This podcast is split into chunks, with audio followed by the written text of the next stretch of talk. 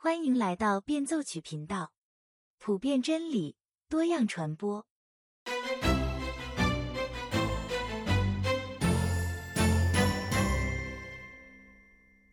一五九六年十月的一天，一个平常的深秋日子，对莎士比亚来说却非常不平常。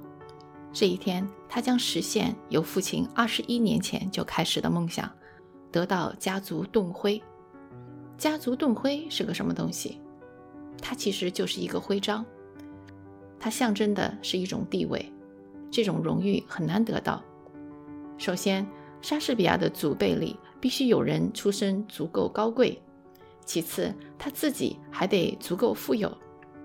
有了这些必要条件之后，莎士比亚才可以去英国文章院申请，申请时还得有担保人，外加二十英镑。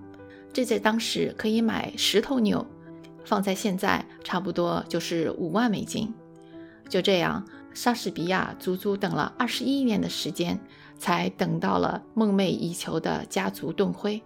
他终于可以给自己和家族里所有男性成员冠上 “gentleman” 这个头衔了。然而，如今当我们说一个人是绅士、是 gentleman 的时候，我们指的不是他的社会地位，不是指他花了十头牛的价格得来的一个头衔，而是指他很有风度，举止优雅。然而，这个意思和 “gentleman” 这个词的原意已经相差甚远。在那个时候，说一个人是绅士，同时也是骗子，一点都不矛盾。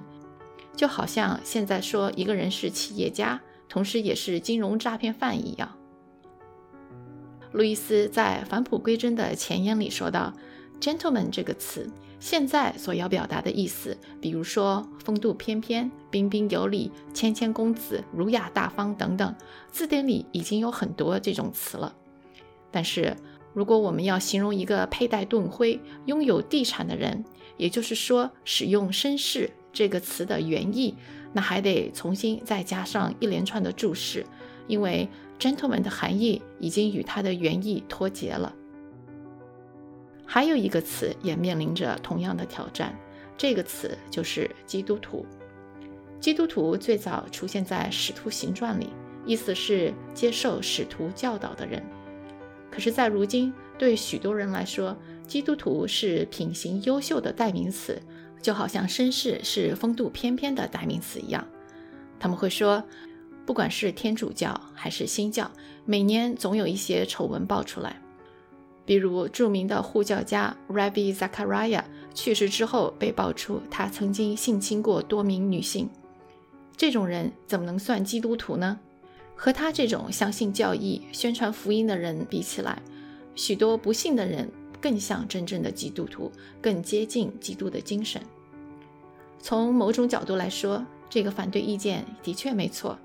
它很属灵，很敏锐，可是它不实用，因为我们没法看到他人的内心，不能去论断别人，而且上帝也不允许我们去论断他人。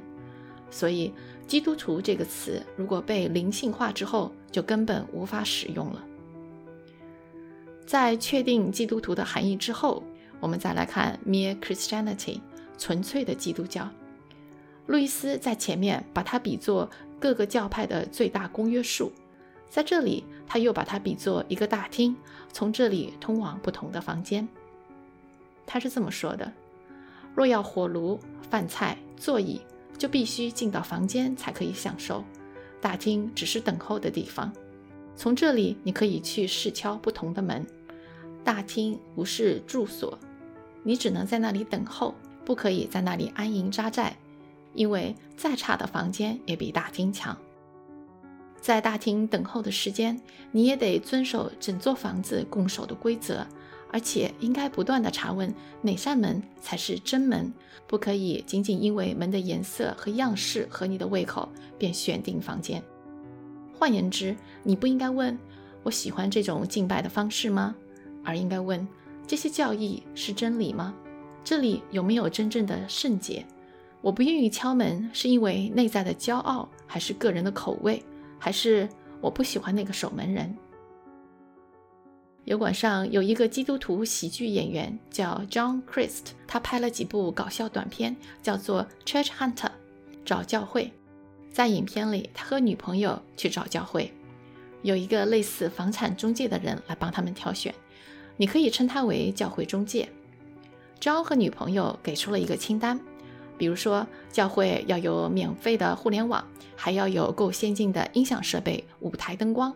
牧师要幽默，要接地气，形象还得不错，最好新潮一点，讲道有时代感。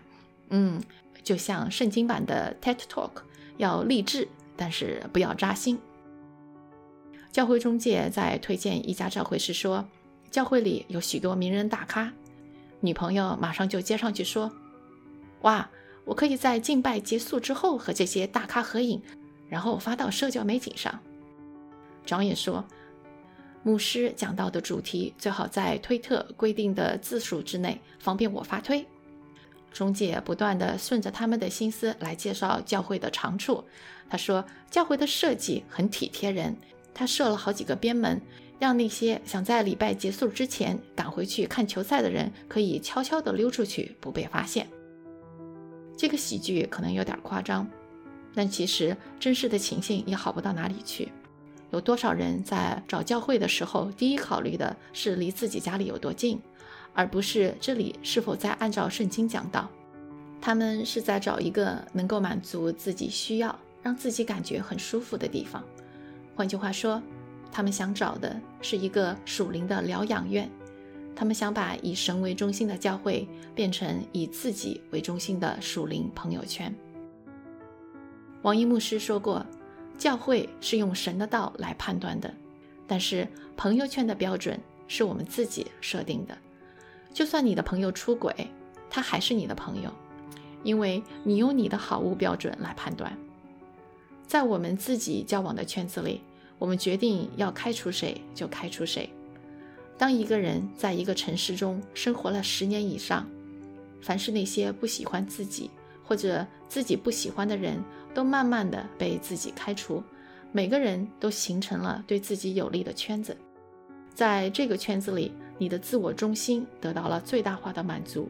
这个圈子里只有最佳损友，没有属灵的老师。但是在教会里，你没有办法开除别人，你没有办法生活在一个自我的圈子里。教会不是你自己建立的私人交往圈，教会是属于耶稣基督国度的彰显。如果你无法在一间主的教会待满十年，就显明你可能从未生活在主耶稣基督的国度里面。你只不过是活在一个基督徒的私人交往圈当中，而那个交往圈永远是以你自己为中心。教会对你来说不是团契，而是一个团伙。话说回来。莎士比亚当年那么努力，想要得到家族盾徽，不也是想加入到一个团伙中去吗？大文豪和我们凡人一样，也渴望得到接纳、认同，在世人的目光中被重视。加入团伙没有问题，但是他想要的认同、接纳，可能在团契中被找到的可能性更大。好了，今天对返璞归真的前言共读。就到这里结束了，下一次我们将开始第一章的共读，我们下期再见。